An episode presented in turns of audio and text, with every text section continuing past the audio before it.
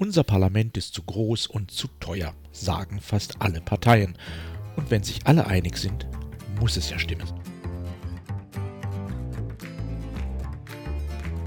Mein Name ist Jörg Sommer und dies ist Demokratie Plus, der wöchentliche Podcast zur politischen Teilhabe. Jeden Donnerstag erscheint ein neuer kostenloser Newsletter. Am folgenden Sonntag gibt es den Text dann als Podcast. Alle Ausgaben finden Sie ganz einfach Geben Sie demokratie.plus in Ihren Browser ein und schon sind Sie da, wo Sie sein wollen. Nun aber zu unserem heutigen Thema.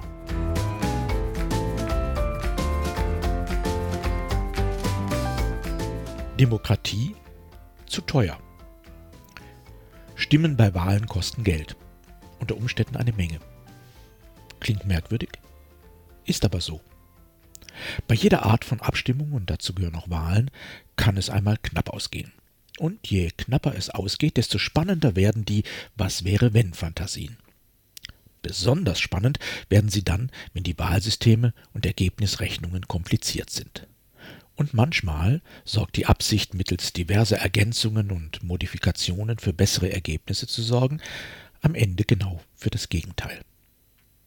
Unglaublich frustrierend war es für die Grünen bei der aktuellen Wahl im Saarland. Dort scheiterten sie mit 4,99502 Prozent an der 5-Prozent-Hürde. Ganze 23 Stimmen fehlten landesweit.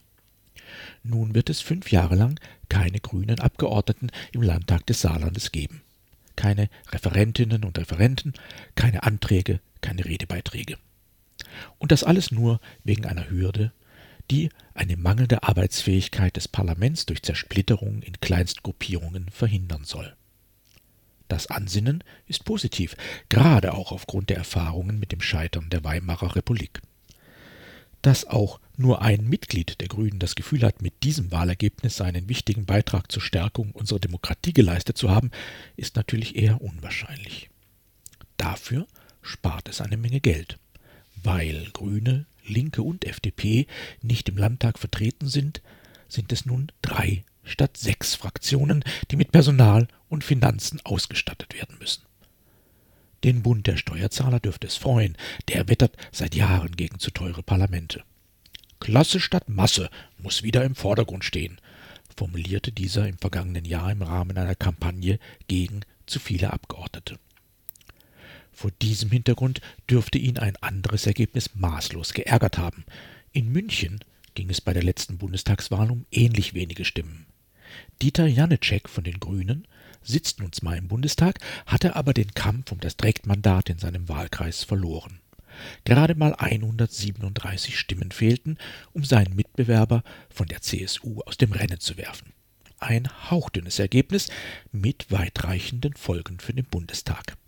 Janicek rechnete anschließend gegenüber dem Bayerischen Rundfunk vor, wenn ich jetzt gewonnen hätte, dann wären 17 Abgeordnete des Deutschen Bundestages nicht im Bundestag.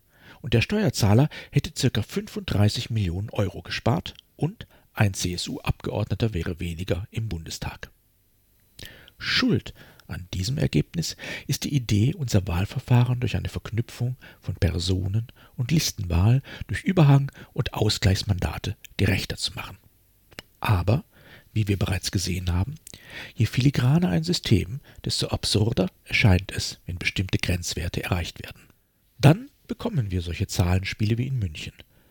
Traumhafte Argumente für jene, die unsere parlamentarischen Institutionen delegitimieren wollen. Zu groß, und zu teuer funktioniert eben einfach besser als am besten ganz abschaffen. Und es funktioniert auch bei denen, die zwar die Demokratie bejahen, aber mit vielen Akteurinnen und Akteuren nicht einverstanden sind, also bei uns allen. Denn tatsächlich gilt im Grunde ja für jeden Wähler und jede Wählerin, die übergroße Mehrheit der Parlamentarier gehört eine Partei an, die wir nicht gewählt haben. Tief im Innersten sind sie aus unserer Sicht also überflüssig. Es schmerzt, doch es ist ein unverhandelbarer Wesenszug von Demokratie. Die Mehrheit der Akteure teilt meistens nicht unsere Meinung. Das nervt. Bei Wahlen, in Talkshows, am Stammtisch und auch in Bürgerversammlungen und Beteiligungsprozessen.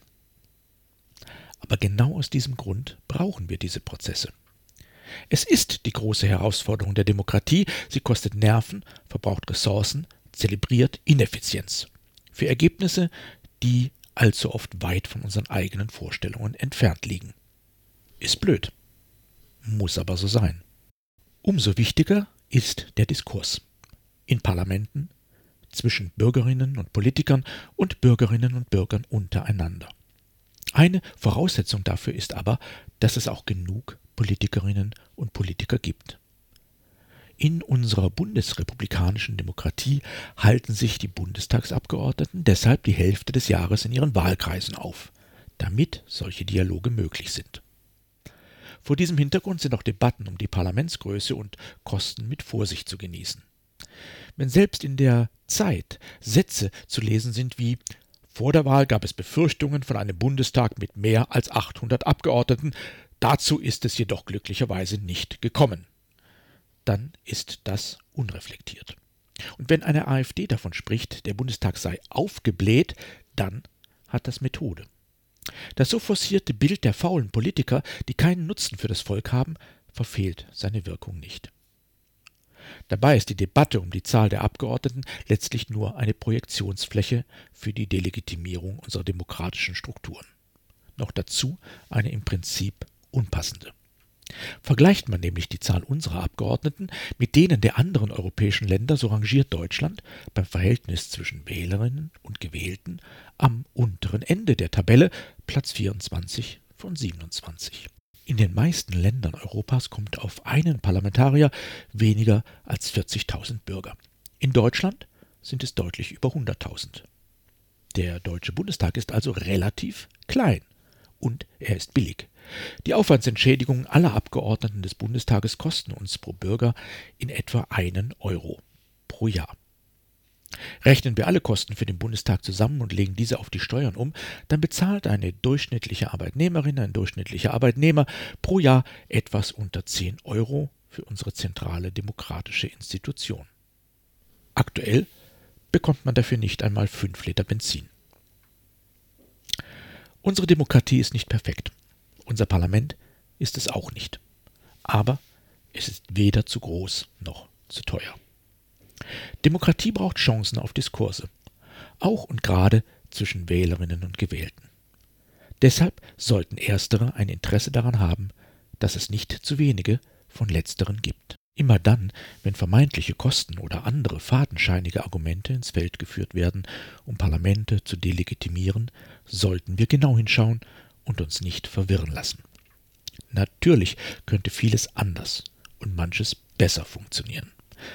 Dass etwas aber besser wird, indem man weniger Ressourcen dafür bereitstellt, ist eher unwahrscheinlich.